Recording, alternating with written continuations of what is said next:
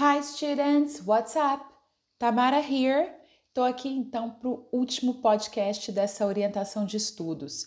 Nessa orientação de estudos a gente falou sobre disclosure article, artigo de divulgação científica.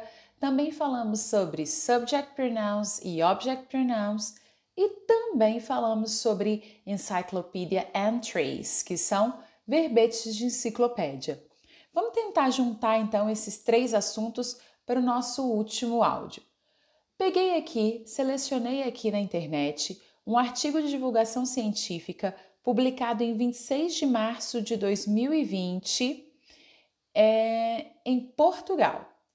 Esse artigo ele está, foi publicado em inglês e o título dele é Reflections about the Impact of SARS-CoV-2 COVID-19 Pandemic on Mental Health.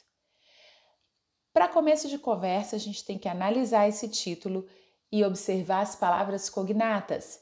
So, reflections, reflexões, impact, impacto. Então, reflexões sobre o impacto do que COVID-19, que é COVID-19, pandemic, da pandemia, on mental health. Aí nós temos outra palavra cognata, mental, e health, que poderia ser a palavra que geraria dúvida, e a gente ia lá no verbete de, de enciclopédia, ia lá na enciclopédia procurar esse, esse sentido. Então, vamos pegar o que a gente entende só de palavras cognatas até aqui. Reflexões sobre o impacto da pandemia de Covid-19, Covid-19 em algo mental que seria esse algo que é o health? Alguma coisa, esse health que a gente tem que procurar lá na enciclopédia para saber o significado. Quando a gente vai na enciclopédia, a gente vai ver que a palavra health é um substantivo e significa saúde. É óbvio que a enciclopédia ela vai nos dar muito mais informações a respeito desse verbete, dessa palavra.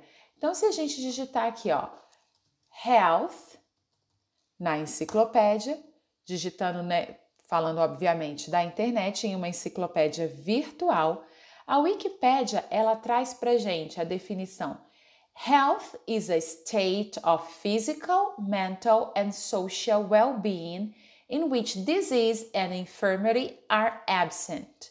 E a gente poderia considerar saúde é um estado físico, mental e social de bem-estar nos quais doença e enfermidade estão ausentes. A gente vai encontrar, claro, muito mais informações, é, informações mais aprofundadas a respeito dessa palavra em uma enciclopédia. A história, os determinantes, casos potenciais, e ele traz aqui mental health, que é saúde mental. Então a gente sabe que todo é que toda essa crise causada pela Covid-19 trouxe muitos efeitos para a saúde mental da, da, do, da sociedade, né? Seja por conta do isolamento social, seja por conta das consequências econômicas, enfim. A gente tem um, uh, um artigo de divulgação científica sobre este assunto aqui. Em um artigo de divulgação científica, Será que são usados muitos pronomes? Sim, são usados pronomes para quê? Para dar uma coesão ao texto, evitar repetição. E a gente tem aqui, olha, vou pegar um exemplo para vocês.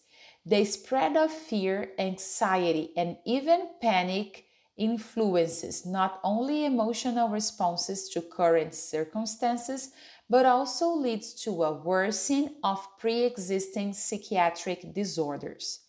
Então, se a gente pegasse aqui alguns termos como fear, anxiety, panic, se eu tivesse me referindo aos três ao mesmo tempo, eu deveria usar o pronome them. E se eu estivesse me referindo a um desses sentimentos, né, fear, medo, anxiety, ansiedade, panic, pânico, eu deveria usar o pronome it. Claro, gente, que a gente deve observar também a posição desses pronomes numa frase.